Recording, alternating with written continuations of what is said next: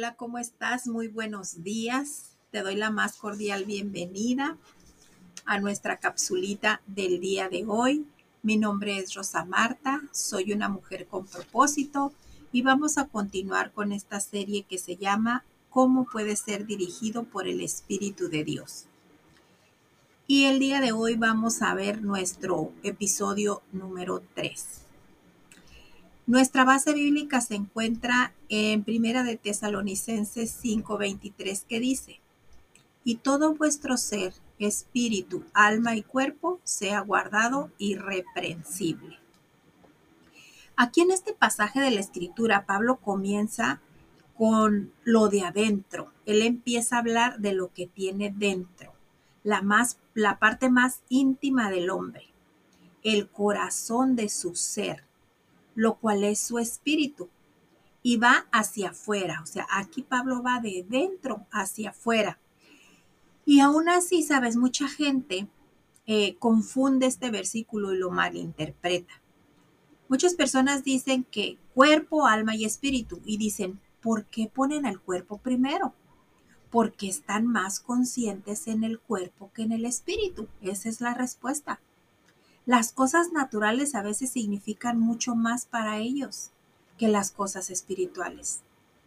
Entonces ponen las cosas físicas primero y las cosas espirituales las dejan para un segundo plano.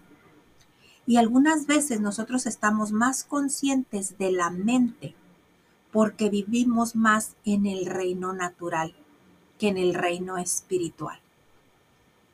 Pero el hombre es un ser espiritual y no se da cuenta. Y necesitamos ser conscientes del espíritu. Las cosas espirituales se van a volver más reales para nosotros cuando nosotros lleguemos a ser más conscientes de ese Espíritu Santo maravilloso que vive dentro de nosotros. Si nosotros vamos a seguir guiados por el Espíritu de Dios, debemos volvernos más conscientes del Espíritu o si no sabes qué va a pasar, nos vamos a perder de todo. De todas esas oportunidades maravillosas que Dios nos da. Porque no estamos viviendo desde el ser, no estamos viviendo desde el espíritu, estamos viviendo desde nuestra carne, desde lo material, desde lo de afuera. Y el Espíritu de Dios nos guía a través de nuestro espíritu, ¿Por qué? Porque el Espíritu da testimonio al Espíritu. Entonces nosotros debemos ser guiados por ese Espíritu, no por las emociones, no por las decisiones de lo que me dijo fulano, me dijo sutano, no. Todos nuestros actos, todas las decisiones que vayamos a tomar, debemos de someterlas al Espíritu y preguntar, Padre, Espíritu Santo, guíame. ¿Qué tengo que hacer? ¿Qué tengo que decir? ¿Cómo tengo que actuar? dónde, cuándo, cómo, a qué horas, y no guiarnos por nuestra carne. Debemos poner primero el espíritu. Debemos ser más conscientes de ese espíritu que vive en nosotros y actuar siempre pensando que Él está ahí, que siempre va a estar ahí y que siempre está pendiente. Debemos estar más conscientes de nuestro hombre interior. Debemos hombre y mujer, obviamente, del hombre interior o de la mujer interior.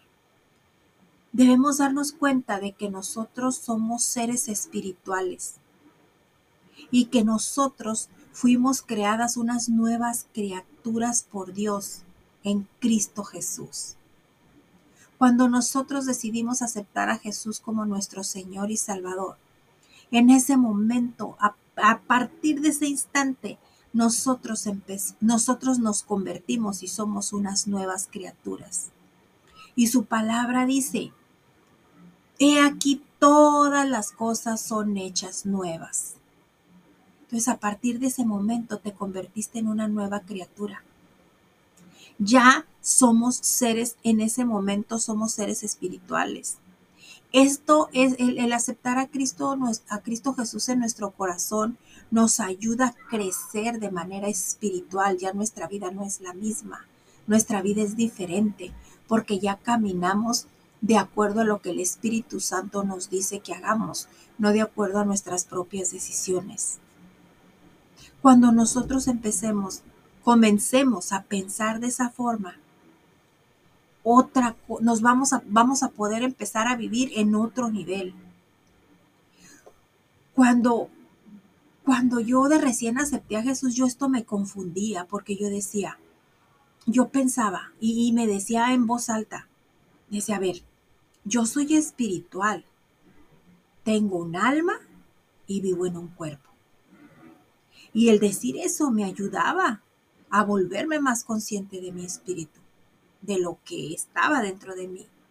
Y eso ayudó mucho mi fe, porque la fe es del espíritu. La fe te viene del espíritu. Entonces nosotros siempre nos tenemos que repetir. Somos un ser espiritual, tengo un alma y vivo en un cuerpo. Ese es el orden. Así es de que recuérdalo, no puedes mover el orden. Primero, soy un ser espiritual. Segundo, tengo un alma. Y tercero, vivo en un cuerpo. La prioridad siempre, sí o sí, tiene que ser que seamos conscientes de que somos seres espirituales, porque el Espíritu de Jesús vive en nosotros. Nos escuchamos en una próxima capsulita con propósito. Que pases un día muy bendecido.